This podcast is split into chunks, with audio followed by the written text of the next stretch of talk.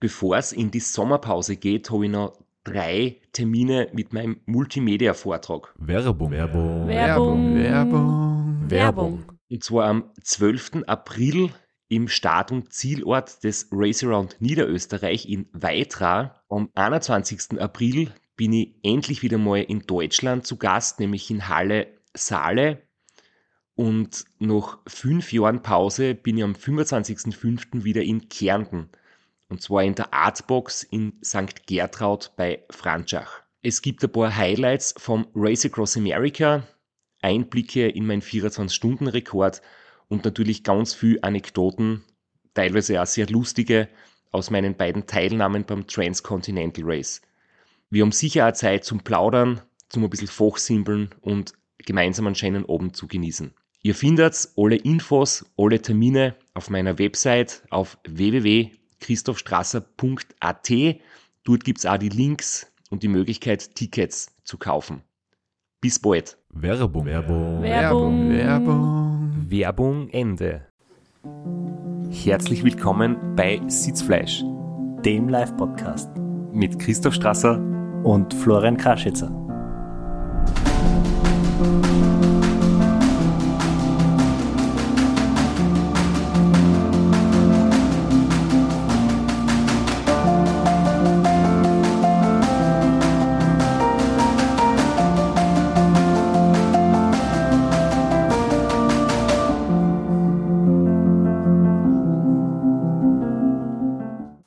Läuft das Intro sonst da so lang, oder? Das war Jetzt sehr lang vorkommen.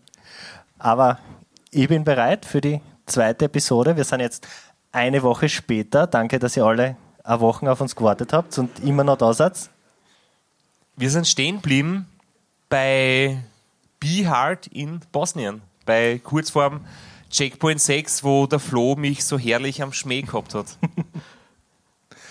Äh, Sagen wir, sagen wir das? Ja. Also ein, im Einspieler, im letzten, hast du gesagt, wir sind jetzt nach dem Halfway Point und wir haben dann auch die Zwischenstände vom. Aber wir tun jetzt, okay, wir sind in der Nähe vom Halfway Point äh, bei holpriger Start. Aber wir machen jetzt weiter, nehmen jetzt die zweite Episode auf von der zweiten Hälfte vom, vom Be Hard. Ich fasse nochmal kurz zusammen. Also für alle, die jetzt äh, in, der, in der Zwischenzeit ein bisschen vergessen haben, was in der ersten Folge äh, gewesen ist, oder der jetzt da bei uns im Orpheum in der Pause schnell viel getrunken haben und sich nicht mehr so gut erinnern können. Ich bin ähm, in, der, in der ersten Nacht halt wirklich mit der Müdigkeit äh, nicht so gut zusammengekommen. Ähm, es war schlechtes Wetter, es war sehr nass, ich bin dann auch gestürzt. Und wie ich dann quasi mit der Situation umgegangen bin, das möchte ich jetzt noch erzählen, weil das haben wir äh, in der letzten Episode nicht mehr so im Detail besprochen. Ich habe dann äh, einen Powernap gemacht und mich hingelegt. Man ist natürlich nach so einem Sturz einmal, ähm, ja, da sind irgendwie Stresshormone hoch und, und da ist man zuerst einmal kurz hellwach und irgendwie auch geschockt. Aber das lässt dann recht bald nach und das Ganze ist schon ein Zeichen, dass man irgendwie vielleicht nicht hundertprozentig konzentriert ist. Das heißt, ich habe mich dann hingelegt, ähm, zehn Minuten circa habe ich den Handywecker eingestellt und bin aber zwei Minuten vor dem Handywecker wieder munter gewesen. Das heißt, das in Wirklichkeit war das eher so hinlegen, Augen zumachen, entspannen und nicht wirklich einschlafen.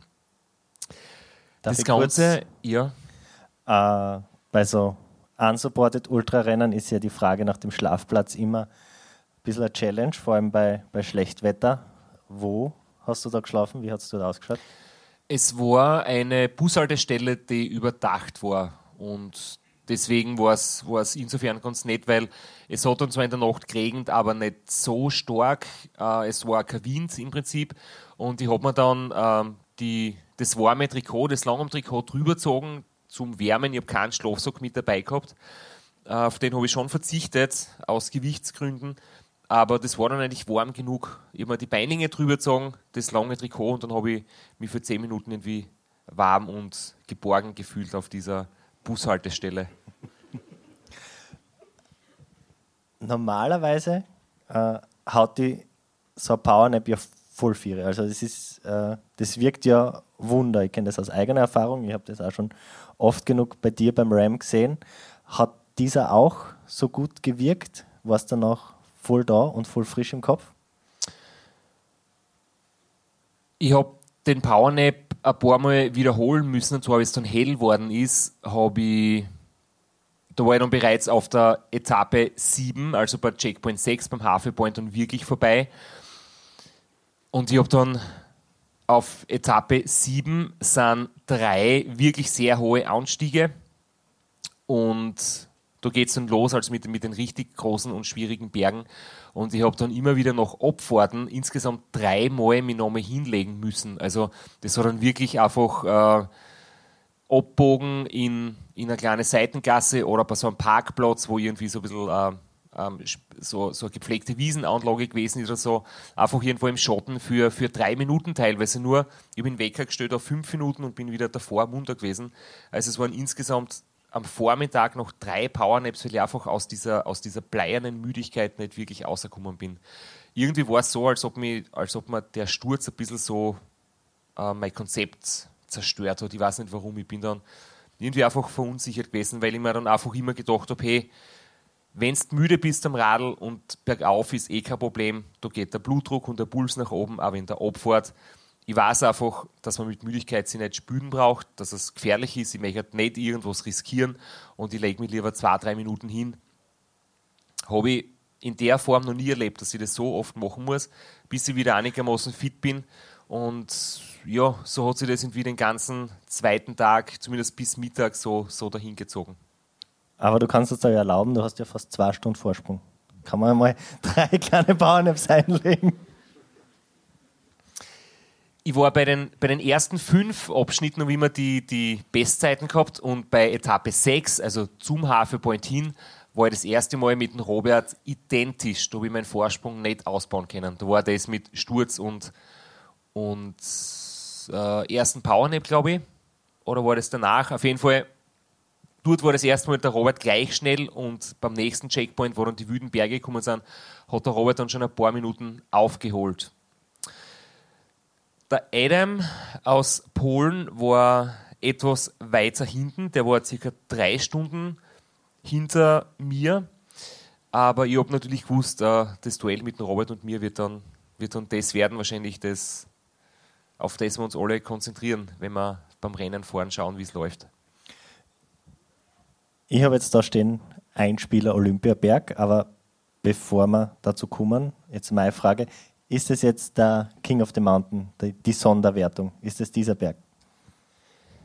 Ich muss ehrlich sagen, ich habe mir das vor dem Rennen nicht so genau angeschaut. Erstens hat der Robert gesagt, er fährt gezielt auf die Bergwertung. Dann habe ich gewusst, soll er machen. Er ist bergauf besser wie ich. Wo, wo, mir ist die Bergwertung ziemlich egal.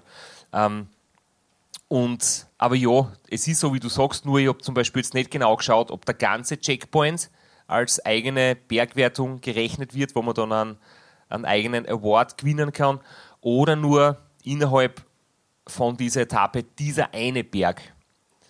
Mittlerweile weiß ich, es war nur dieser eine Berg, aber das war mir im Rennen einfach echt komplett egal. Ich bin da nicht irgendwie schneller oder langsamer gefahren, sondern habe einfach nur geschaut, dass ich so gut meinen Rhythmus, Rhythmus wie möglich irgendwie durchziehen kann.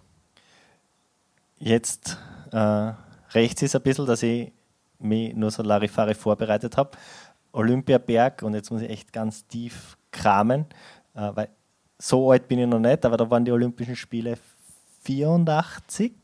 Schon, es steht da, ich habe es außergeschrieben, Olympiaberg aus dem Jahr 1984, ah, ja, Jahoriner Skigebiet und das ist mit 1670 Metern auch der höchste Punkt im Rennen. Super, ja, hätte ich nur schauen brauchen besser. ähm, aber ich glaube, das war äh, das waren die Olympischen Spiele, wo Österreich ganz, ganz wenige Medaillen gemacht habe. Ich glaube nur eine Bronzemedaille in der Abfahrt, glaube glaub ich mich so irgendwie dran erinnern zu können. Egal. Dort sind noch die alten Olympiaanlagen. Es gibt ja diese Fotos von dieser, von dieser Bobbahn und der verfallenen Skisprunganlage. Hast du das sehen und wahrnehmen können? Ja, schon. Ähm, das war in der Nähe von Sarajevo. Also die Olympischen Spiele waren damals in Sarajevo.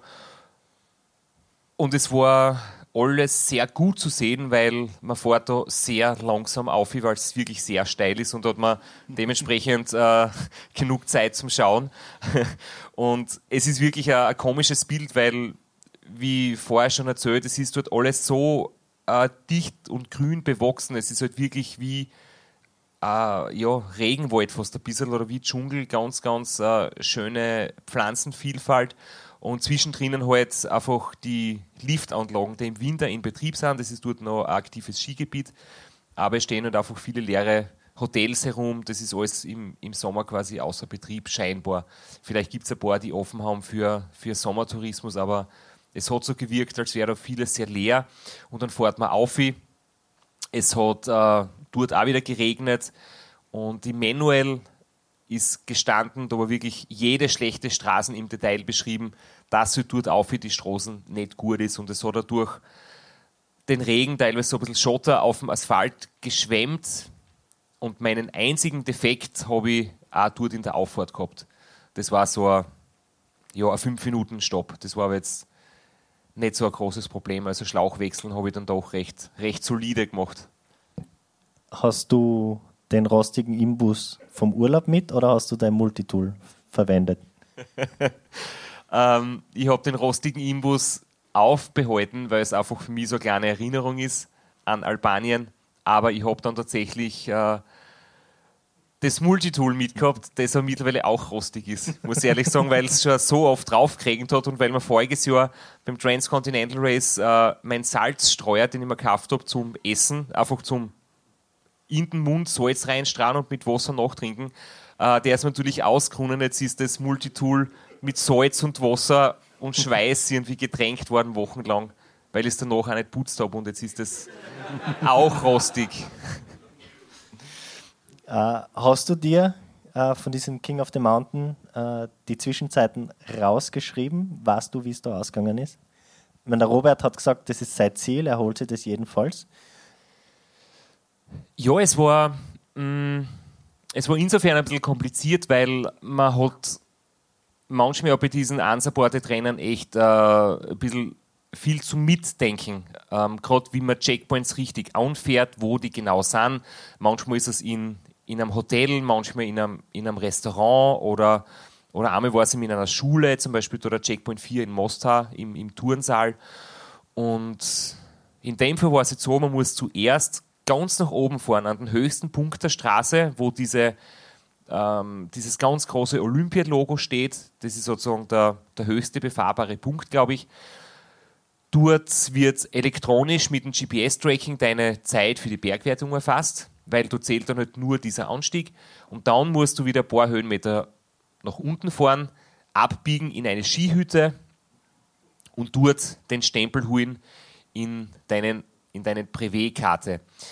Und das war ein bisschen zu viel für mich, weil ich habe mich halt da nach oben geplagt, habe den Botschen repariert, bin oben gestanden am höchsten Punkt und dann bin ich runtergefahren und dann ist mir in der Abfahrt eingefallen, ah, ich muss doch da zweimal zu diesem Checkpoint, also einmal digital und einmal mit dem Stempelpass. Es waren zum Glück nur 50 Höhenmeter und ein paar Minuten Zeitverlust, aber auch so eine ganz kleine Unaufmerksamkeit oder so eine minimal kleine Panne, wo ich mir noch gedacht habe, ja, das ist nicht so schlimm, ich vergiss das, ich ärgere mich nicht, ich fahre halt nochmal nach oben, hole mir den Stempel und dann fahre ich vorsichtig bergab auf dem nassen Schotter. Man merkt, du hast das verarbeitet, du ärgerst dich nicht mehr drüber. Ähm, war das, äh, hast du da einen Blick auf die Gegner werfen können? War das oben drüber oder war das eine Sackgasse rauf und runter? es war ja, die letzten paar Meter waren irgendwie nach oben und unten gleich und dann ist man aber bei einer Kreuzung ähm, in die andere Richtung fahren. Das heißt, man hat nicht genau gesehen, wo die anderen sind. Also man hat nicht die gleiche Strecken gehabt, man hat niemand entgegenkommen gesehen. Aber ich habe mir die Zwischenstände oben angeschaut und da jetzt da rausgeschrieben. Und zwar hat mir der Robert rein am Anstieg, ich habe 1,30 gebraucht und der Robert 1,19, also 11 Minuten. Und insgesamt waren nur 40 Minuten hinter mir in der gesamten Zeit. Und dritter war dann auch der Adam mit etwas über drei Stunden hinter uns. Und zum Beispiel für diese Etappe mit den drei hohen Bergen habe ich 7 Stunden 45 gebraucht und der Robert 7 Stunden 20. Also das sind wirklich sehr, sehr lange äh, Abschnitte, die da zwischendurch zu fahren waren. Das war für die Psyche dann ein bisschen, bisschen Ärger, weil zuerst am ersten Tag hat man irgendwie vom Start in der Früh um 5 bis Mitternacht habe ich fünf Checkpoints erledigt gehabt und da habe ich für einen Checkpoint fast acht Stunden braucht. Das ist dann auch vom Gefühl her so ein bisschen zart worden, das Ganze. Hat dich äh, der Zwischenstand irgendwie beunruhigt? Bist du nervös geworden, auch im Anbetracht dessen, dass du weißt, es kommen noch ein paar Berge? Nein, nervös bin ich nicht geworden, aber ich habe jetzt schon gemerkt, so, ja, offensichtlich hat der Robert seine Ankündigung wahrgemacht, nämlich auf, die, auf diese King of the Mountains Wertung speziell zu schauen und dort Gas zu geben und ich habe trotzdem irgendwie gedacht, er hat bisher offensichtlich noch keine Pause gemacht, keine Schlafpause. Generell hat man bei ihm nie Standzeiten gesehen. Ich habe schon damit gerechnet, dass er menschliche Züge zeigt und irgendwann einmal stehen bleibt. Aber ihr könnt uns jetzt trotzdem den Anspieler, den Einspieler anhören, den du vorher schon. Genau, und dann haben wir uns verquatscht und äh, genau, da wollte der Lukas, glaube ich, auch hin. Der hat ganz frenetisch da auf seinem Notizblock geschrieben. Ich habe eh gerade einen Botschen gehabt am Auffahren, weil da so viel spitze Steine sind, irgendwie Hochwasser und du musst auffahren zu dem Strava-Logo. Also ich hoffe, dass ich jetzt nicht noch einen Botschen habe. Aber soweit so gut. Bin gespannt, wie nah der Müller jetzt drüber kommt. Ich schätze, eine halbe Stunde wird sein. Er ist schon ziemlich nahe. Aber ja, er wird auch mal seine Probleme haben. Jawohl! Zweckoptimismus. Durchhalteparolen. äh, ja, siehst jetzt stehen wir wieder da.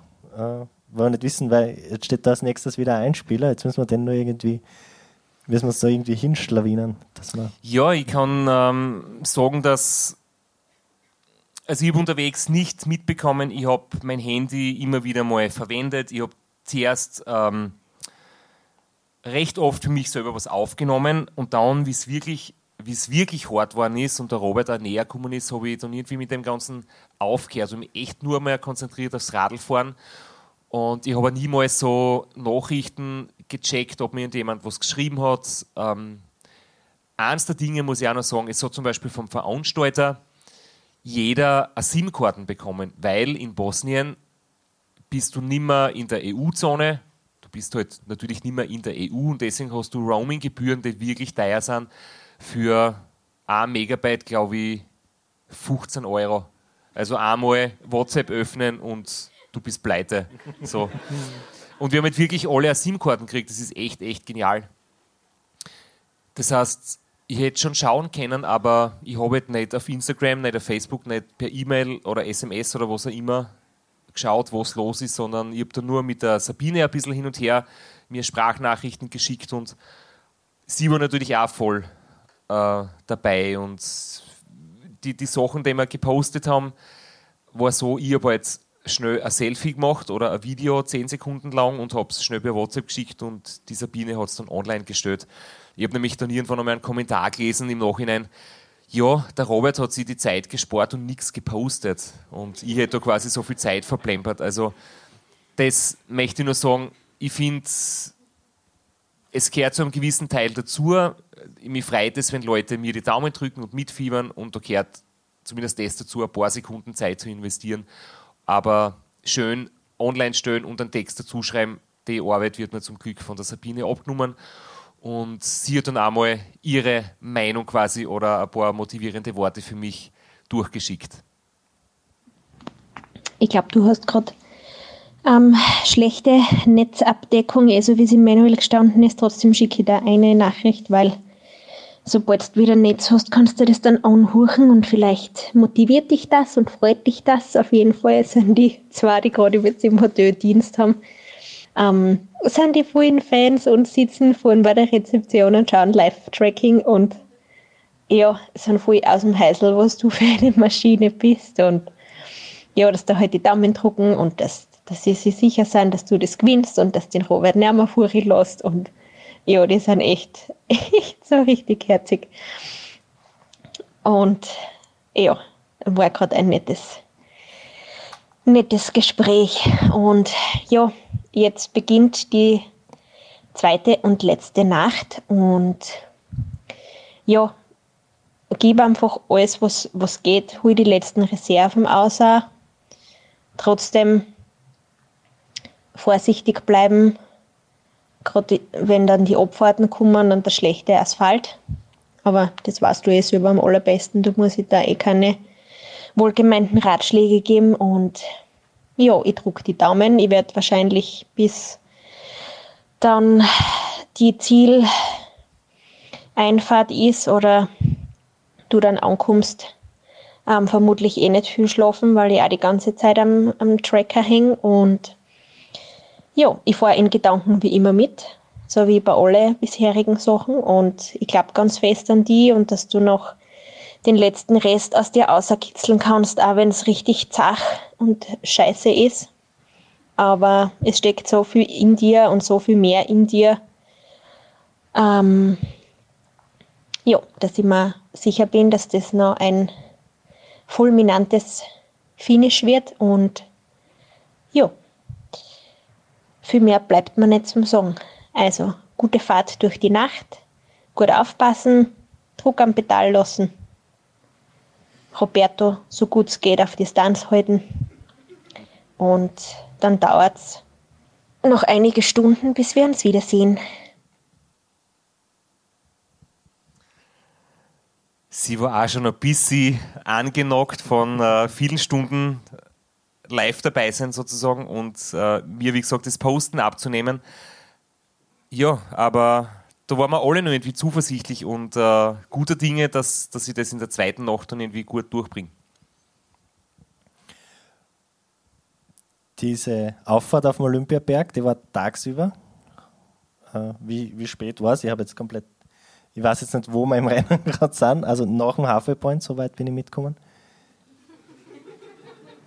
Ja, es ist, äh, ich muss ehrlich sagen, fällt mir jetzt dann auch ein bisschen schwer, weil äh, viele von den Sachen haben sie dann echt ein bisschen so in meinem, in meinem Hirn ein bisschen so zum Einheitsbrei ähm, vermischt, weil es war viel Regen, viel Nebel, viel steile Bergaufpassagen und ja, irgendwie kann ich das dann auch nicht mehr ganz genau sagen. Ich muss jetzt echt ähm, auf der Strecke und am Tracker ganz genau quasi nachvollziehbar irgendwie nachschauen, oder es versuchen nachzuvollziehen, wo das Ganze alles war. Jedenfalls tagsüber nach den drei Powernaps ist halbwegs gegangen. Die Müdigkeit war, hast du im Griff gehabt und äh, tagsüber bist dann okay dahin gefahren und der Vorsprung ist immer kleiner geworden. Das stimmt, ja, wobei zwischendurch schon Phasen waren, wo ich richtig gut unterwegs war, wo ich auch selber gemerkt habe, hey, ich, ich bin eh super dabei und es war jetzt nie so, dass ich einen Mördereinbruch gehabt habe. Und im Nachhinein, ich würde es jetzt nicht unbedingt vorwegnehmen, aber man kann es vielleicht jetzt einfach besser nachvollziehen oder, oder mit sich so vorstellen, währenddem wir da erzählen. Äh, schlussendlich wird es mit Robert so ausgehen, dass wir durch die Pausenzeiten einen wesentlichen Unterschied gehabt haben. Also der Robert ist echt ganz wenig stehen geblieben. Das werden wir später noch, habe ich noch ein paar Zahlen ausgesucht. Ich bin aus irgendeinem Grund zu oft stehen geblieben. Sei es einkaufen, sei es der eine oder andere Powernap, ähm, das hat sich einfach summiert. Und wenn ich gemerkt habe, hey, ich bin jetzt lange Zeit durchgefahren, habe nicht stehen bleiben müssen, dann habe ich eigentlich auch kaum Zeit verloren. Du hast gesagt, für Regen hast du oft umgezogen. Das ist ja immer sowas, was äh, gerade allein nervig ist und viel Zeit kostet, weil man immer irgendwas vergisst. Dann hat man sie umgezogen. 100 Meter später kommt man drauf, ach, da hätte ich noch was braucht aus meiner Tasche, muss wieder stehen bleiben. Das Spiel macht man zwei, drei Mal und dann hat man fünf, sechs Minuten verloren. Ich habe mir schon einmal Regenjacke angezogen und Regenhose und Neoprenhandschuhe, aber erst später, weil es ist äh, in den am späten Nachmittag in der Nacht ist dann ein richtiges Unwetter gekommen, da ich das dann braucht. Aber ich habe das schon so gemacht, dass ich mir zum Beispiel die, die Sicherheitsweste, die Reflektorenweste und die Regenjacken haben wir so einpackt im Radl, dass ich während dem Fahren hinkomme. Weil normalerweise bin ich ja sehr gut durchgeplant und versuche Stehzeiten zu vermeiden. Ähm, das hat grundsätzlich schon funktioniert, aber vielleicht suchen wir uns jetzt eh gleich den nächsten Einspieler an, weil das ist, da weiß ich dann wieder die Tageszeit genau, das war nämlich dann im Sonnenuntergang, wo es dann in die zweite und letzte Nacht hineingegangen ist. Jetzt habe ich länger nicht mögen können. Wir haben vorher einen, einen ziemlichen Regenguss gehabt, einen, fast einen Wolkenbruch. Äh, da bin ich stehen beim Umziehen. Regenhose, Regenjacke, Neoprenhandschuh und war dann natürlich eine Zeit nicht erreichbar, weil alles nass ist. Schau, die Hunde. Brav ist er. Der ist nicht ganz so langsamer. Der ist nicht sehr motiviert. Äh, wir sind jetzt durch eine Landschaft gefahren. Sonnenuntergang, aufreißende Wolken, Nebelschwaden. Ganz, ganz arg geil. Fast ein bisschen wie in Irland. Und ja, wunderschön. Und mir geht es körperlich nach wie vor gut. Es ist halt in die Abfahrten einfach so schwierig, Gas zu geben, weil heute in Defekt gestern in Sturz.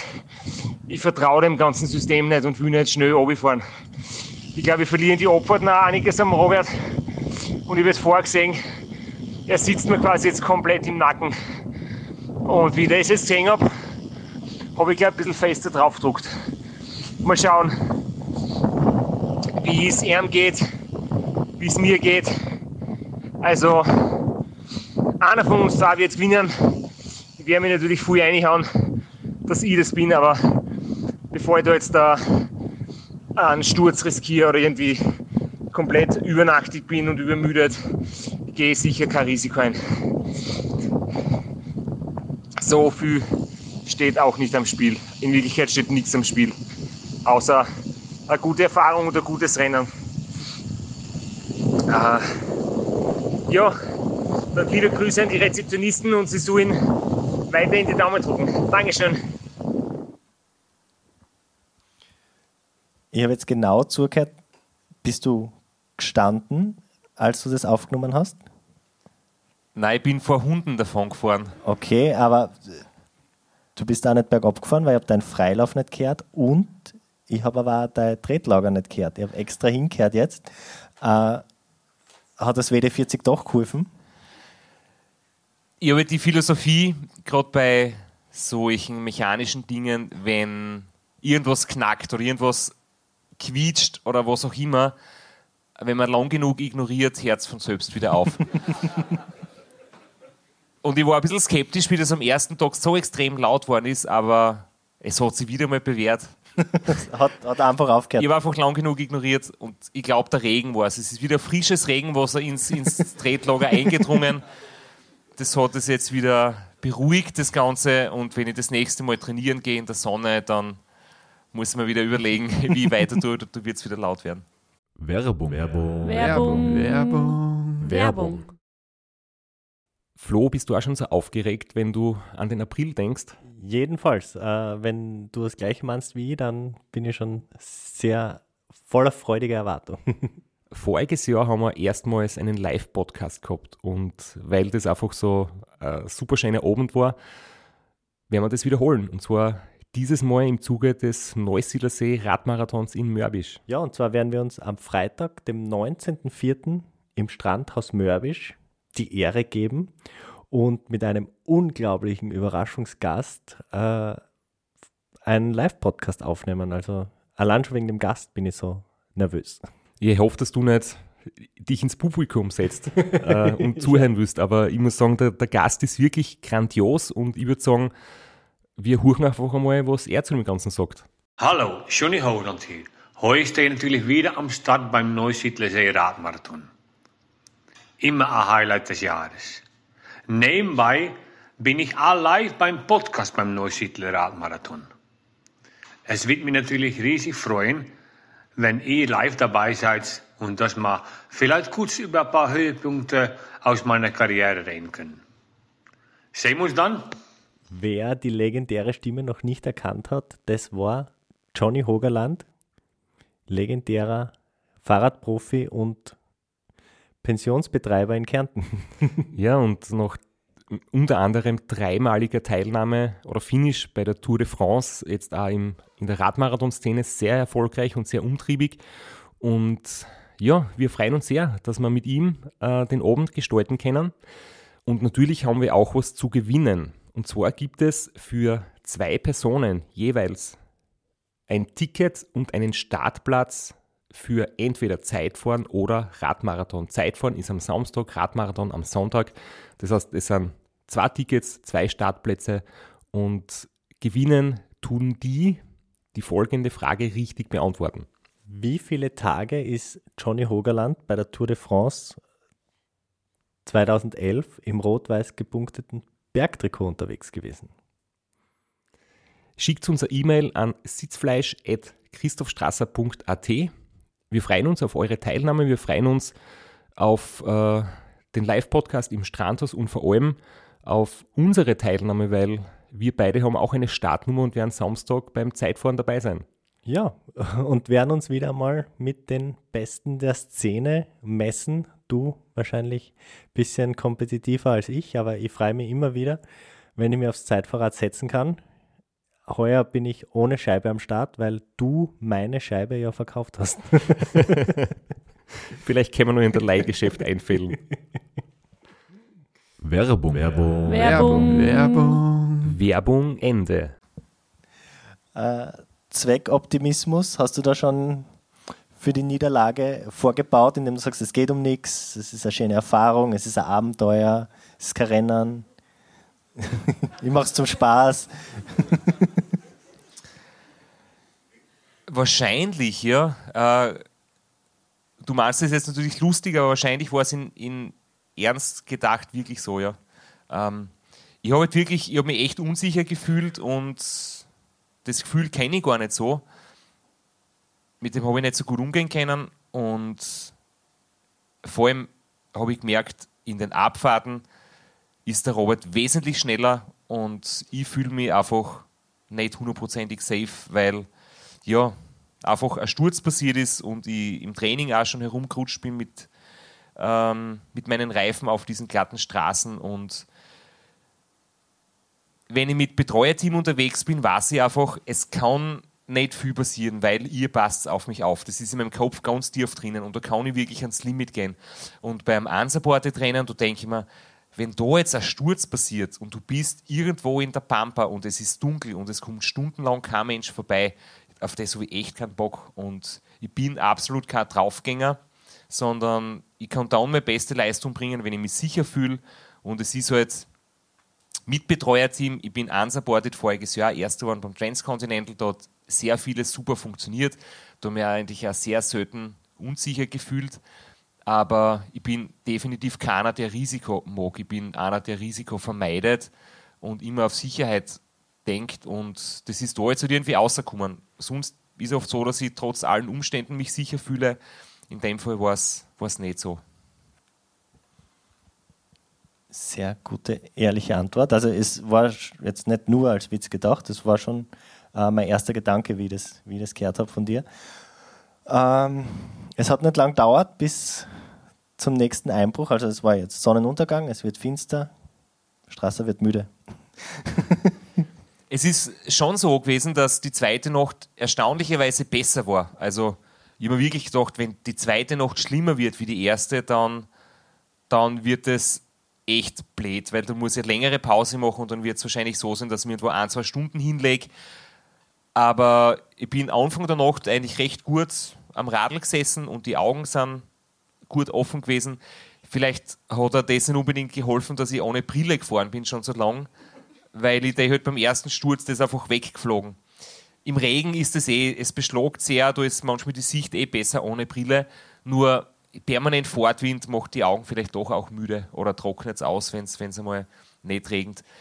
Wie immer, der Abstand zum Robert war wirklich genau 9 Minuten 38 beim letzten Checkpoint 9. Da hat nämlich äh, der Tracker zwar nur irgendwie ansagt, glaube ich, 14 Minuten, das war wieder wegen diesen 5 Minuten Aktualisierungsintervall, aber der Nikica, der Veranstalter, hat dann mit dem Handy mitgestoppt, weil er selber schon völlig aus dem Heisel war und komplett schweißgebadet und mitgefiebert hat und dann hat er eine Story gepostet, die habe ich einen Tag später gesehen, wo er quasi dann mit der Stoppuhr 9 Minuten 38 in die Kamera gezeigt hat, wo ich quasi den Checkpoint verlassen habe und der Robert ganz gemütlich einer spaziert ist. Da hat man irgendwie gesehen, ich versuche Zeit zu sparen, bin ganz schnell einer, war ein bisschen hektisch, habe nicht viel geredet, bin gleich wieder außen und der Robert ist ganz kommod. Einer spaziert, hat so komplett entspannt gewirkt und da hat man ja gedacht, er ist der, was gemütlich unterwegs ist, aber so hat das Bild getäuscht. Bei diesen neun Minuten hat er da die, seine Startvorgabe außergerechnet oder war das jetzt die reale Zeit am Checkpoint? Also die Frage habe ich mir nicht gestellt. Die Frage hat sich sicher der Robert auch nicht gestellt und der Nikica auch nicht. Ich glaube, du bist der Erste, der so mitdenkt. Keine Ahnung. Keine Ahnung. Wir werden es nicht beantworten können jetzt da spontan. Aber ich mir das schon auch gedacht, rein theoretisch, wenn der Robert mich einholt und äh, sein späterer Start quasi mitzählt wird oder, oder ausgewertet wird, dann reicht es, wenn er an mir dran bleibt und er ist vorne. Ich müsste ihn quasi schon ein paar Minuten abhängen. Aber wahrscheinlich ist es eh nicht so gerechnet worden. Aber das war zumindest, das waren so meine Gedankenspiele auch. Es war dann in, im Endeffekt der Abstand groß genug, dass man darüber nicht reden musste mehr. Haben wir jetzt einen Einspieler? Weil ich habe jetzt wieder, ich habe den Überblick verloren. Haben wir den E8 schon gemacht oder sind wir jetzt sind wir schon bei E9? Ich erzähle einfach, dass ich, als ich gemerkt habe, der Robert ist halt noch eben 9 Minuten 38 hinter mir. Und ich habe gemerkt, okay, die Müdigkeit kommt jetzt doch wieder ich mache jetzt einen kurzen, das war wirklich ein Powernap von drei Minuten. Ich habe mir drei Minuten Handywecker gestellt. Ähm, ich habe dann gesehen, eine Pizzeria, so ein, oder es war in so ein Restaurant, wo so eine Markise ausgeholt war, das heißt, es war überdacht. Und unten waren so zusammengerollte Teppiche. Und das, hat, das war wirklich eine super Unterlage. Ich habe da das Radl hingelehnt, habe mit drei Minuten hingelegt und Höhen oben lassen, Schuhe. Ich habe einfach nichts geändert an der Bekleidung, nur drei Minuten hinlegen ich bin nicht wirklich eingeschlafen, habe aber trotzdem wieder noch super gefühlt, bin quasi aufgesprungen und habe mir gedacht, jetzt da bin ich fit genug, um bis ins Ziel durchzuhalten. Ich bin dann richtig schnell gefahren, äh, guten Druck am Pedal und habe wieder mal am Live-Tracking geschaut. Abstand zum Robert bleibt konstant, er kommt nicht näher. Aber der Zustand hat halt nicht so lange angehalten. Er ist dann ein, zwei Stunden später oder so war er dann doch da und wir haben kurz geplaudert. Ja. Das war dann eh sehr nett und ich habe gedacht, ja, was, was sollst du machen? Ich meine, ähm, er hat mich eingeholt. Äh, wenn ich jetzt krantig bin oder unzufrieden oder ja, gestresst, macht das auch nicht besser. Und in Wirklichkeit profitieren sowieso immer beide. Bei so einem Rennen geht es einfach darum, dass, dass schon jeder sein, sein Bestes gibt und jeder für sich sein Rennen fährt und wenn man sie dann trifft, auch wenn es um einen Sieg geht, ist, glaube ich, für beide das Beste. Man hat einfach kurz einmal einen netten Austausch und vor allem Robert und ich sind doch, wir kennen uns gut, wir sind irgendwie befreundet und haben viel Respekt voreinander und da ist es nicht so, dass man jetzt irgendwie den anderen was Schlechtes wünscht oder versucht, ihn mit allen Mitteln aufzuhalten, sondern ja, wenn einer besser ist, dann ist es zum Akzeptieren. Und das war jetzt die Einleitung zum Einspieler, oder? Wir können uns jetzt äh, den Einspieler anhören, genau. Also das war im Prinzip, äh, nachdem wir eine Viertelstunde nebeneinander gefahren sind und geplaudert haben und der Robert hat mir eingeholt in einer Abfahrt, dann sind wir Flochstückel gemeinsam gefahren, ein Stückel bergauf, dann ist er mal stehen geblieben, Pinkelpause, dann war ich kurz vorne, dann habe ich, wir sind auch kurz stehen bleiben, Pinkelpause und dann im, im im nächsten längeren Anstieg, der vor uns war, habe ich dann das aufgenommen, was wir jetzt hören. So, ich werde jetzt nochmal stehen bleiben, 10 Minuten hinlegen, es hilft nichts. Jetzt bin ich in der Abfahrt ein bisschen unsicher und der Müller fährt berab richtig gut. Da will ich jetzt nicht mit Alkohol dranbleiben. Ich mache 10 Minuten Pause und dann fahre weiter. Guter Einspieler. Alle wichtigen Informationen kompakt äh, geliefert. Also es hat dann noch einmal ein Powernap benötigt. Jetzt im Nachhinein. Wir haben vorher darüber geredet. 48 Stunden, 1000 Kilometer, das ist gerade so die blöde Distanz zwischen zwei Nächte durchfahren. Geht fast nicht. Eine lange Schlafpause ist jedenfalls zu viel. Zwei Stunden sind es lang. Aber jetzt deine ganzen Powernaps zusammengerechnet, wäre eine Stunde Schlafpause, zwei Stunden im Hotelzimmer vielleicht besser gewesen, äh, jetzt im Nachhinein betrachtet? Also der Einspieler, äh, sonst haben wir immer gehört, tue ich halt, wenn es bergauf geht und wenn man quasi nicht so einen starken Fortwind hat und ein bisschen Zeit habe, dann nehme ich mir ein, zwei Minuten Zeit, fasse das für mich zusammen, nehme das auf, damit, damit wir es spülen können. Das war jetzt ganz was anderes. Das war einfach nur eine minimale Nachricht an die Sabine, damit sie weiß, warum mein Punkterl auf der Landkarte stehen bleibt, dass sie sich keine Sorgen macht, dass er Sturz war oder so. Ähm, das war jetzt einmal um, um auf deinen Kommentar hin, warum der Einspieler so super war. Ich habe natürlich nicht, wenn ich in Kopf an Kopf rennen mit Robert bin, mir jetzt zwei Minuten hingestellt und, und Späße gemacht mit mir selber und aufgenommen. Das nicht. Ähm, ich glaube trotzdem, ein bis zwei Stunden durchgehend schlafen bringen natürlich schon eine gute Erholung, aber da geht dann halt schon eine ordentlich Zeit drauf.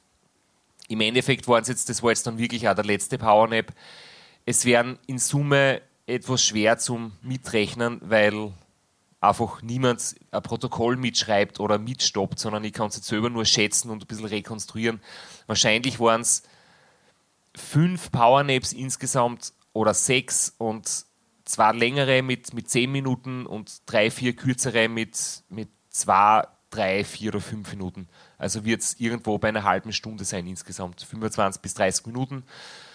Ähm, und da ist aber in so kleinen Häppchen aufgeteilt. Ich habe schon das Gefühl gehabt, dass das gut passt hat. Ich habe im Vorfeld nicht gerechnet, dass ich so viel brauche, aber ich glaube, ich würde es wieder gleich machen.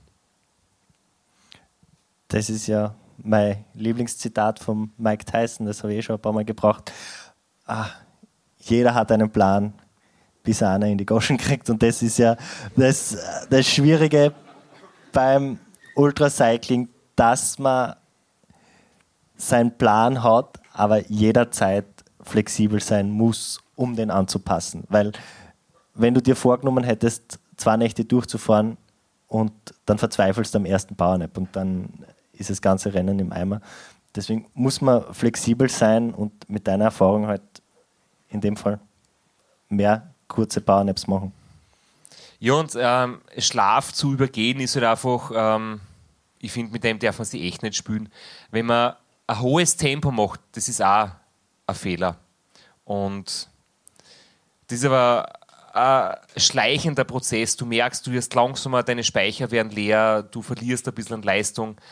Ähm, Wenn es beim Schlaf überziehst, ist es halt ein Bruchteil einer Sekunde, ein Wimpernschlag und du kannst echt schwer stürzen.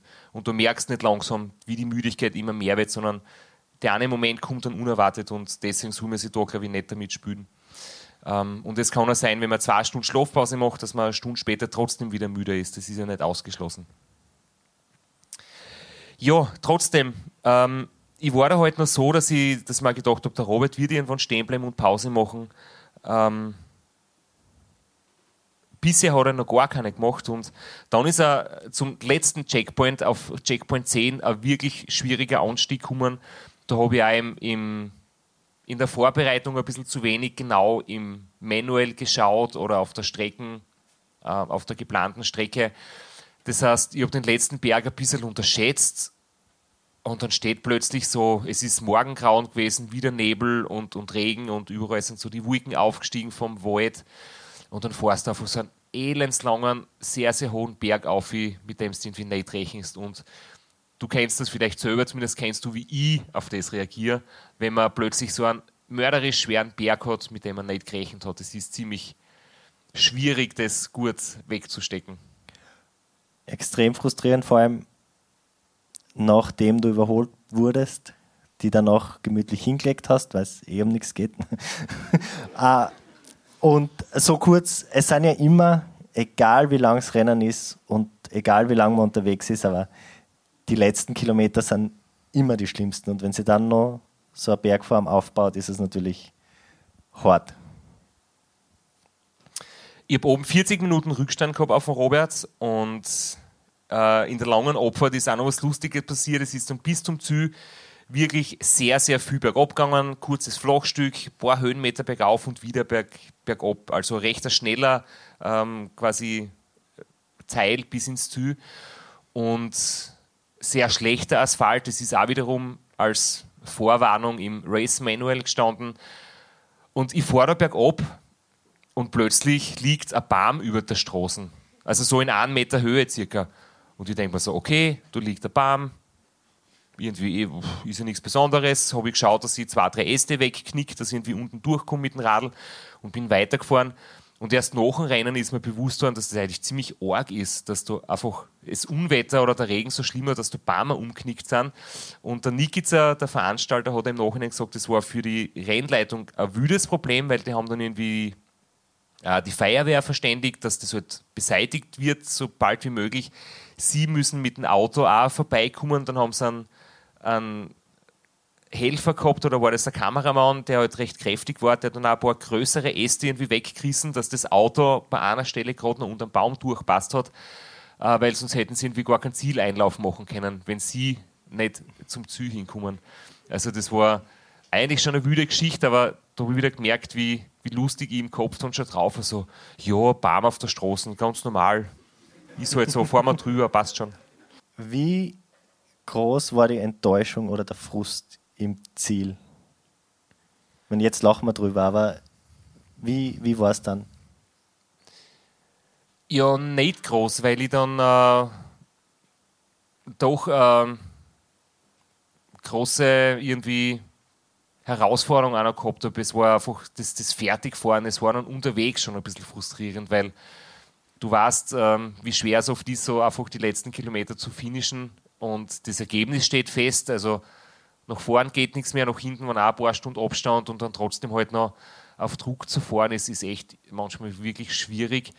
Ähm, also bin ich dann echt froh, wie ich trotz dieser scheinbaren Enttäuschung dann noch fertig gefahren bin. Ich war auf der letzten äh, Zwischenzeit wieder gleich schnell wie der Robert. Und ich muss sagen, im Ziel habe mich wirklich gefreut, dass ich, dass ich so gut durchgekommen bin. Mir war da extrem kalt auf der letzten, am letzten Abschnitt, habe ein bisschen Schüttelfrost gehabt, weil Regen und Fortwind wirklich sehr, sehr kalt waren. Und da muss ich sagen, bin ich trotzdem froh, dass ich, dass ich so gut durchgefahren bin. Und ich glaube, äh, ein bisschen ein Dämpfer ist, ist ganz wichtig. Ich habe vieles dazugelernt und ja, es war schlussendlich einfach ein richtig super spannendes Erlebnis. Und ja, natürlich kann man jetzt sagen, jetzt dreht er blöd daher, weil normal möchte er gewinnen und wenn er nicht gewinnt, sagt er, gewinnen ist eh nicht so wichtig.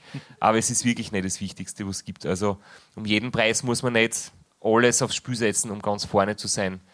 Aber trotzdem war es ein super tolles Rennen und ich bin zufrieden, wie ich mit den Problemen unterwegs umgegangen bin. Wollen wir jetzt da.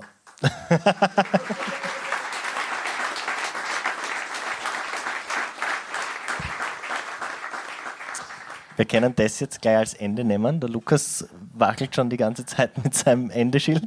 Äh, und zur Fragerunde kommen und das, das Fazit ja. mit den ganzen Zahlen und Fakten und Bipapo in einer in der nächst, über, übernächsten Folge nochmal besprechen oder wir machen jetzt noch 10 Minuten und langweilen alle mit Watt, Durchschnittsgeschwindigkeiten, Stehzeiten. Nein, ich würde ich würd nur, nur noch gerne ähm, einen Einspieler abspielen, weil den haben wir noch. Das ist sozusagen das Fazit, äh, kurz zusammengefasst, ohne jetzt die Fühlen zu holen. Eins muss ich noch sagen, es hat ein paar Leute gegeben, die dann gesagt haben, boah super, der Straße hat gewonnen, er hat auf der letzten Etappe noch in Müller abgefangen. Äh, es war wirklich so, der Robert hat am Schluss ein paar Aussetzer gehabt bei seinem Tracker. Da ist der Tracker ausgefallen. Zehn Kilometer vom Ziel steht der Robert still. Ich fahre an ihm vorbei. scheinbar. In Wirklichkeit war er eh schon 40 Minuten vor mir im Ziel. Ähm, ja, und dann haben wir quasi im Hotelzimmer habe ich mir dann nochmal das Handy hergenommen und quasi mein Fazit so im Halbschlaf aufgenommen. Die letzten Stunden oder wahrscheinlich den letzten Tag vom Rennen bin ich nicht mehr zum Aufnehmen gekommen. Es war äh, spannend, es ist knapp hergegangen und ich habe alle meine Energien gebraucht, um ordentlich Radl zu fahren. Außerdem hat es sehr viel geregnet und jede Aktion, das Handy aus dem Plastiksackel zu nehmen, geht einher mit dem Risiko, dass es wieder feucht wird und sich nicht mehr laden lässt oder den Geist aufgibt. Und deswegen gibt es jetzt mein letztes Update sozusagen im Bett liegend. Wir haben jetzt in unserem Hostel, wo wir mit dem Camper im Garten stehen dürfen, ähm, für eine Nacht abgegradet auf ein Viererzimmer mit Stockbett, weil ich einfach momentan nicht aufgekommen ins, in, in die doch ins doch Liegegeschoss vom Campingbus. Und Grund ist dafür die, die ordentliche Wunde an der Hüfte vom Sturz und Knierweh und ich bin nicht echt richtig fertig. Ich habe mir das nicht so wild vorgestellt. Race Around Slovenia war vergleichbar. Im Prinzip 1100 oder 1200 Kilometer waren das damals immer. Auch ziemlich immer auf Vollgasdruck und zwei Nächte durch. Also bis auf das, dass die Anstiege in Slowenien ein bisschen weniger waren und nicht so lang, kann man das wirklich gut vergleichen. Und damals war ich da immer völlig am Ende. Also, man hat einen Hunger, kann aber nichts essen. Man, es ist ein Hassot, aber gleichzeitig Schüttelfrost, weil man so miert ist.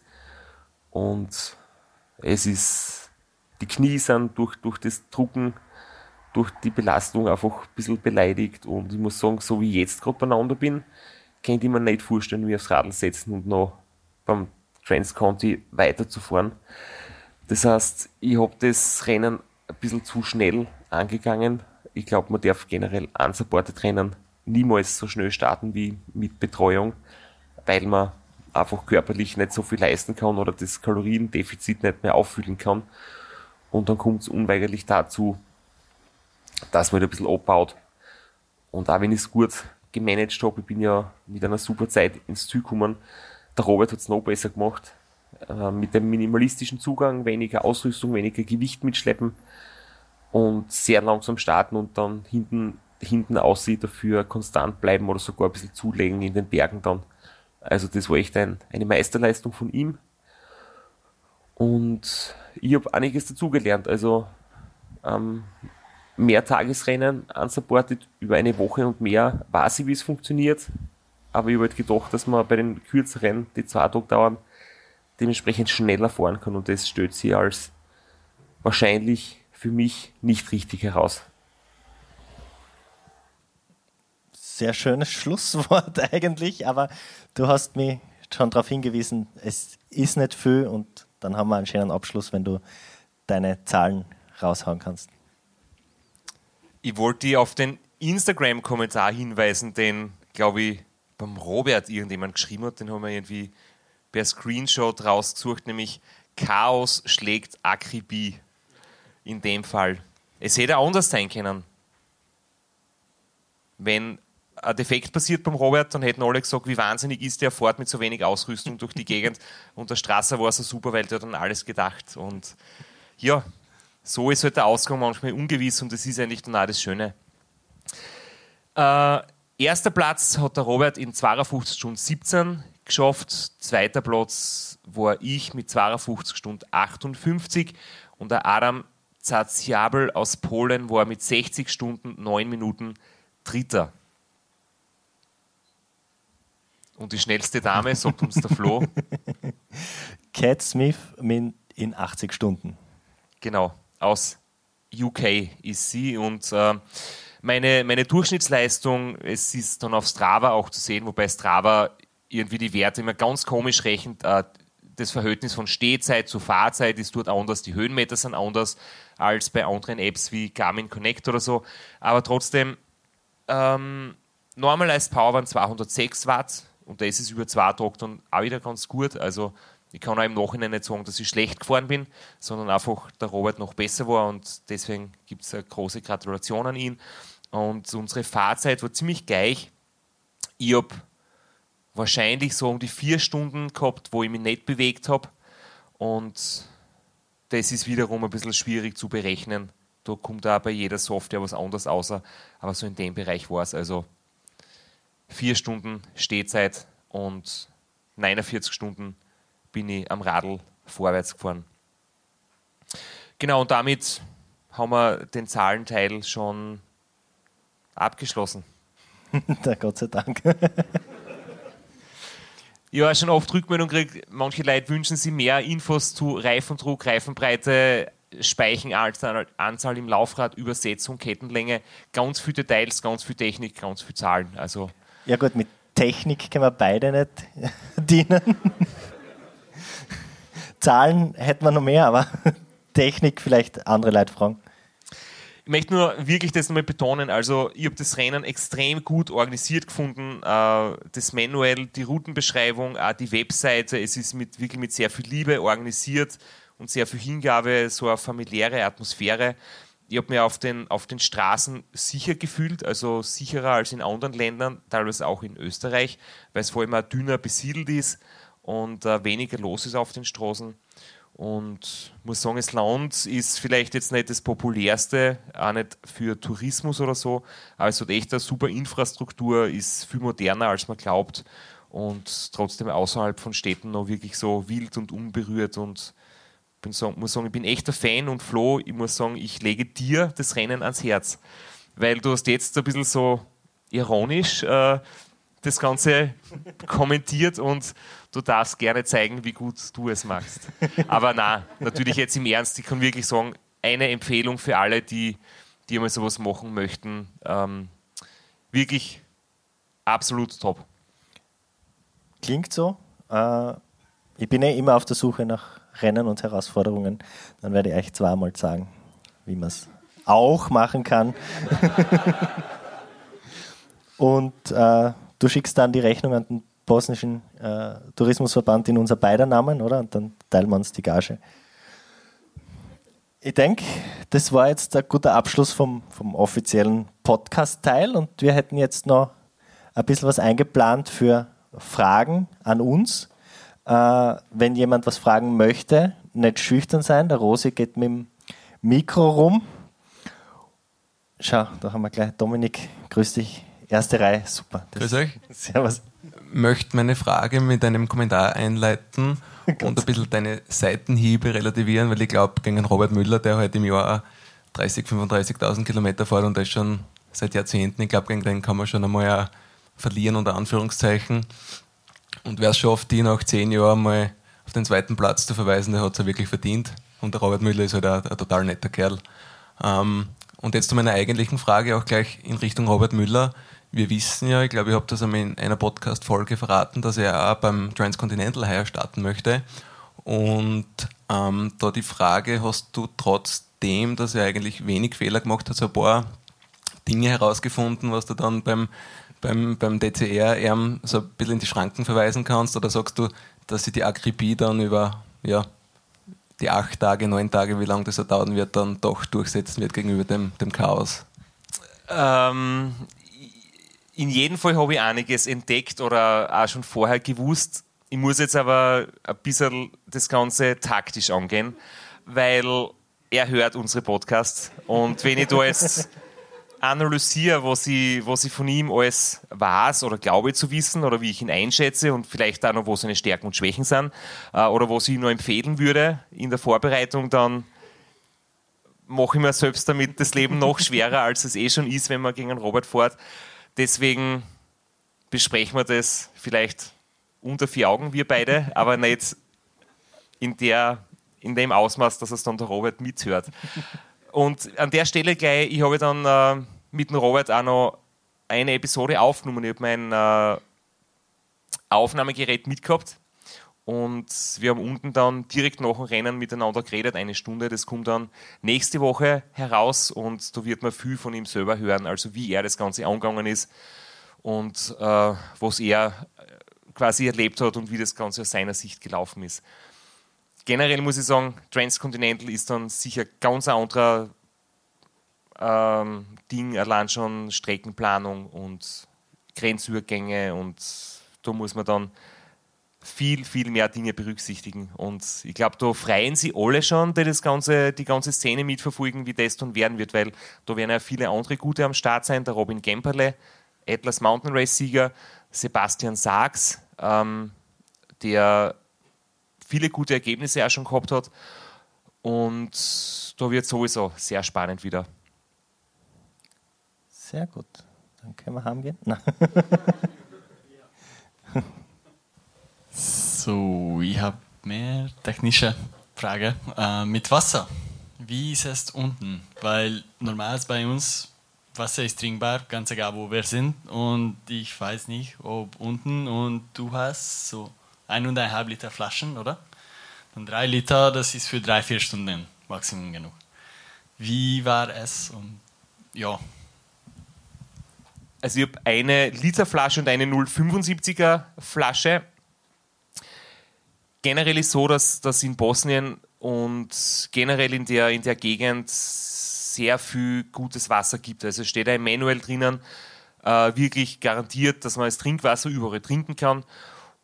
Und das sieht man auch. Ähm, es hat wirklich überall so viel geregnet, so viele Flüsse und es waren sehr viele Quellen, also manchmal wirklich so Brunnen oder Wasserleitungen aus dem, aus dem Stein, wo einfach frisches Wasser rausquellt. Und ich glaube, in einer trockenen Gegend, wo es kaum Wasserreserven gibt und irgendwo äh, Wassertropfen rauskommen, muss man vielleicht ein bisschen vorsichtiger sein.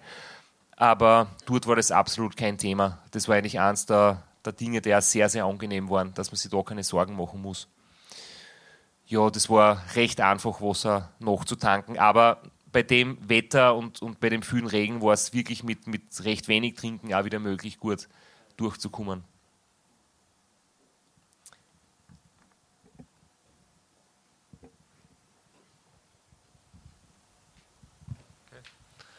Ja, ich wollte fragen, äh, wie der Unterschied ist zwischen einer Versorgung mit Ensure oder mit Schokoriegeln. Ob du da in der in der Aktion da was merkst oder wie oder ob es einfach nur funktioniert der Körper oder es ist ein massiver Unterschied, vor allem langfristig, also über zwölf Stunden dann halt noch länger hinaus, weil einfach mit, mit Flüssignahrung, mit Ensure und mit, mit Peraton dazu, die zwei Sachen, die ich jetzt gern oder immer verwende, du merkst einfach, die, die Leistung nimmt nicht ab und alles andere. Ähm, es ist sicher so, dass Müdigkeit, Konzentration, das ist ja abhängig von dem, ob du genügend äh, Kohlenhydrate zuführst oder ob du genügend Blutzucker, ob der Blutzuckerspiegel passt.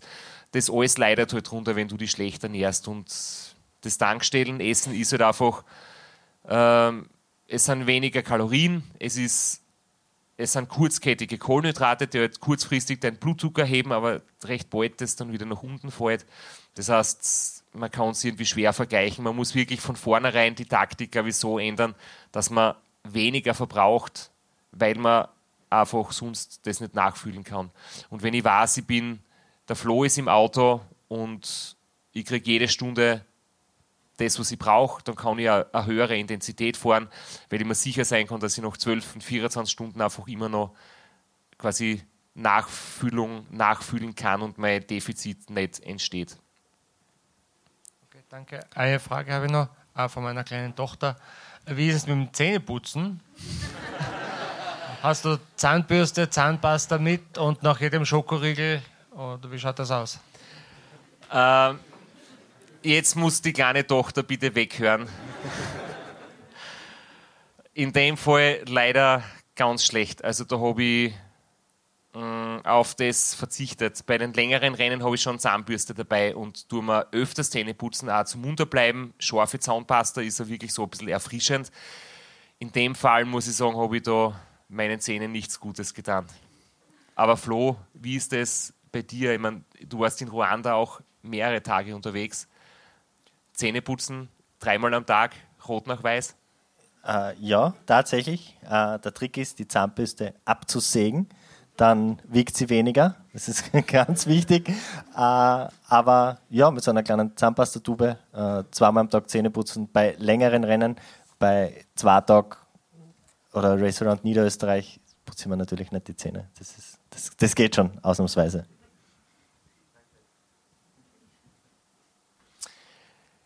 Jetzt habe ich aber noch eine Frage. Und zwar,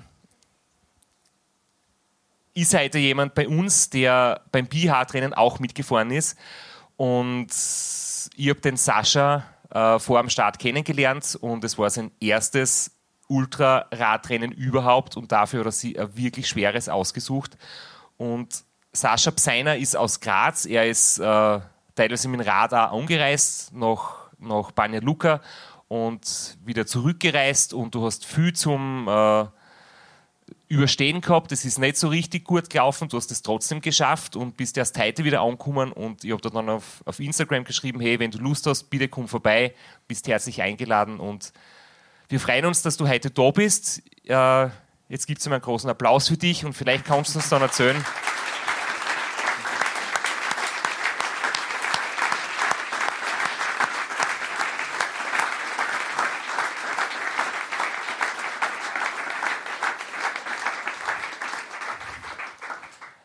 vielleicht kannst du uns dann kurz erzählen, wie das Ganze für dich war. Ja, hallo mal. Äh, muss sagen, es war eine richtig geile Erfahrung. Ich habe Bosnien zum Lieben gelernt. Äh, es ist wirklich alles schiefgegangen, was schiefgehen hat können. Aber es war mein erstes Rennen und ich habe richtig viele gute Erfahrungen sammeln können, was ich beim nächsten Mal nicht mehr machen darf. Zum Beispiel am Start gleich mal zu viel Gas geben, ich war bis zum zweiten Tag richtig schnell. Ich war schnell in Visegrad. Äh, ich glaube, das war Checkpoint 7. Ich bin während dem Rennen auch durcheinander gekommen, welcher Checkpoint welcher ist. Das hat dazu geführt, äh, dass ich am Checkpoint vorbeigefahren bin, circa 25 Kilometer und 1000 Höhenmeter gemacht habe. Ich habe aber am Weg dorthin sehr viele Leute noch überholt. und war aber dann oben und dann schaue ich so auf Komoot am Handy einmal und merke, scheiße, ich habe mich richtig verfahren. Und bin dann wieder zurückgefahren zum Checkpoint, wie ich mich angezogen habe. Es hat einen Strömen geregnet, es hat so 5 Grad dort oben gehabt. Und habe gemerkt, okay, jetzt ist es vorbei. Und während runterfahren habe ich gemerkt, okay, vielleicht gebe ich noch nicht auf, schlafe ein bisschen länger und schaue halt, was passiert. Dann hat mir in der Früh eine Freundin noch gut zugeredet, äh, fahr weiter, du bereust das sonst. Habe ich gemacht, fahre den gleichen Berg nochmal auf, sogar schneller, weil ich eh schon keinen habe. ähm, und ja, was passiert? Kurz abgelenkt gewesen und dann treffe ich auf so ein Schlagloch mit einer Hand gerade am Lenker. Das Schlagloch war wahrscheinlich eine Abkürzung nach Sarajevo. äh, ja, und dann hat es mich richtig auf die Pappen gehauen. Und ja, blöd gelaufen und dann bin ich den Olympiaberg raufgefahren und dort habe ich die Entscheidung getroffen, äh, dass ich Tempo rausnehme und ja, einfach fertig vor, habe gesehen, es haben glaube ich schon fünf Leute aufgegeben zu dem Zeitpunkt und dann habe ich gewusst, passt, ich fahre es einfach gemütlich fertig und nehme mir die Zeit und habe es dann halt in, glaube 111 Stunden geschafft. Statt in die vorgenommenen 90, habe einige Blatt, platte Reifen gehabt, also beim ersten Patschen nach Checkpoint 1 habe ich noch richtig geflucht im Wald, aber ich war sehr schnell beim Patschen wechseln. Ähm, ja, beim dritten Patschen bin ich dann nervös geworden, dann habe ich keine Schleich mehr gehabt. ja, blöd gelaufen. Mit dem vierten Patschen dann rufe ich meinen Mechaniker an. Du, was soll ich machen? Und er so, ja, wickel Gafferband rum. Hast du eins mit, oder? Ja, ein bisschen eins auf der Pumpen. Ja, dann habe ich den halben Berg wieder runterfahren können, weil ich mir, mir erinnert habe, da war ein Vulkanizer. Und der hat mir innerhalb von fünf Minuten den Patschen gekriegt, hat wollte kein Geld dafür, hat gelacht, wie er das Gafferband gesehen hat und hat mir eine gute Fahrt gewünscht. Ja. Und eins der Themen, das ich jetzt für nächstes Jahr weiß, dass ich mehr trainieren muss, ist das Schlafdefizit und richtige Ernährung. Weil das ist brutal, was da alles schief gehen kann. Ja. Also und eins noch, was auch passiert ist, da habe ich richtig geflucht, dann fahre ich einigermaßen erholt von dem Olympiaberg runter. Was passiert? Das, was dir letztes Jahr beim DCR passiert ist, ich habe nicht mehr aufschalten können. Ich fahre grundsätzlich eine hohe Kadenz, aber das habe ich nicht geschafft. und ja, habe dann in Sarajevo ewig gebraucht, bis ich einmal eine Batterie gefunden habe und bis ich einmal die Schaltung wieder bären habe können. Ja, aber ich bin heil ins Ziel gekommen und das war schön. Und vor allem, es sind dann wirklich zehn Leute im Ziel gestanden, obwohl ich schon 20 Stunden spät war. Und der Veranstalter ist dort gestanden und der hat mich dort gefeiert, dass ich das durchgezogen habe. Das war unglaublich. Also das war ein schönes Gefühl. Kann ich jedem nur empfehlen, dort einmal mitzufahren. Dankeschön.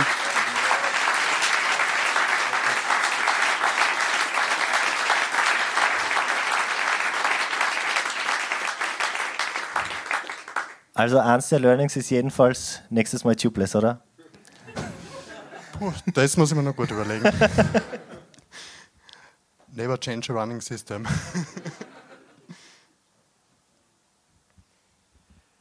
Auf jeden Fall vielen Dank, dass du jetzt auch so spontan warst und äh, ein bisschen was davon äh, geteilt hast, wie es dir gelaufen ist. Ich habe auch wirklich dann äh, mitgefiebert mit dir und habe ein bisschen reingeschaut, wie es bei dir so läuft und ich habe zuerst gedacht, mal cool, hoffentlich treffen wir uns in, in Banja Luka noch, äh, weil irgendwie Graz und so weiter und kurz, kurz vielleicht was aufnehmen, wie es da geht. Ähm, du hast halt so viel zum Kämpfen gehabt, dass du später noch Banja Luka gekommen bist, aber dafür bist du heute da dabei. Das freut uns sehr. Dankeschön. Danke.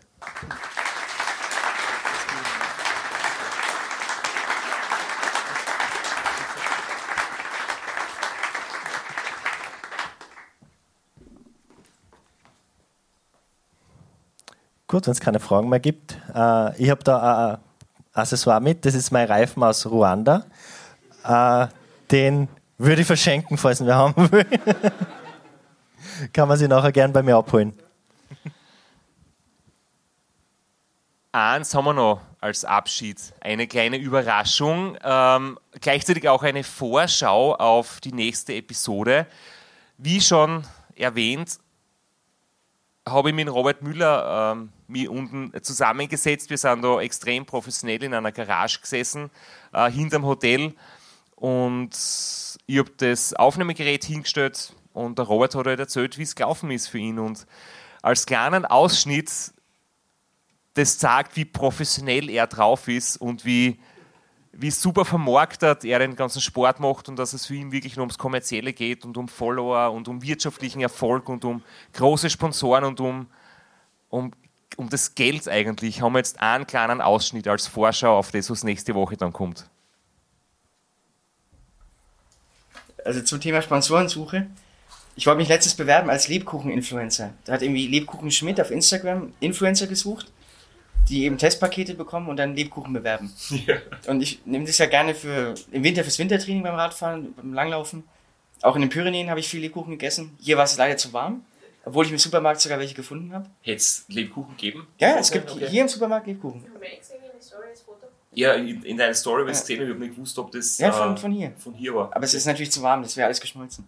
Und auf jeden Fall wollte ich mich bewerben als Lebkuchen-Influencer und habe gedacht, so die Geschichte, dass es jemand für, für extrem Ausdauersport verwendet, als Verpflegung ist ja vielleicht für die interessant. Aber dann stand drin, man braucht mindestens 3000 Follower auf Insta. Und die Oh habe ich nicht. Also konnte ich mich nicht bewerben, leider. Wie viel fehlt dir? Also ich habe jetzt ein paar hundert dazu bekommen seit gestern. Aber ich glaube, es fehlen noch 400, 500. Na bitte folgst doch. Äh, Müller. 200 fehlen noch. Dann kann ich mich 200. be bewerben als Bitte, Lebkuchen-Influencer. nach dieser, nach dieser Sitzfleisch-Episode brauchen wir 3000 Follower und ein Lebkuchen-Sponsoring. Ganz wichtig. Ja.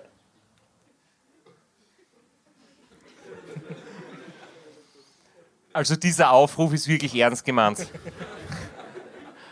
Ich gönne dem Robert auch Sponsoren. Ich selbst bin da eh gut aufgestellt, für was ich sehr dankbar bin und der Robert soll auch Lebkuchen gratis bekommen und hoffentlich noch viele andere Sponsoren.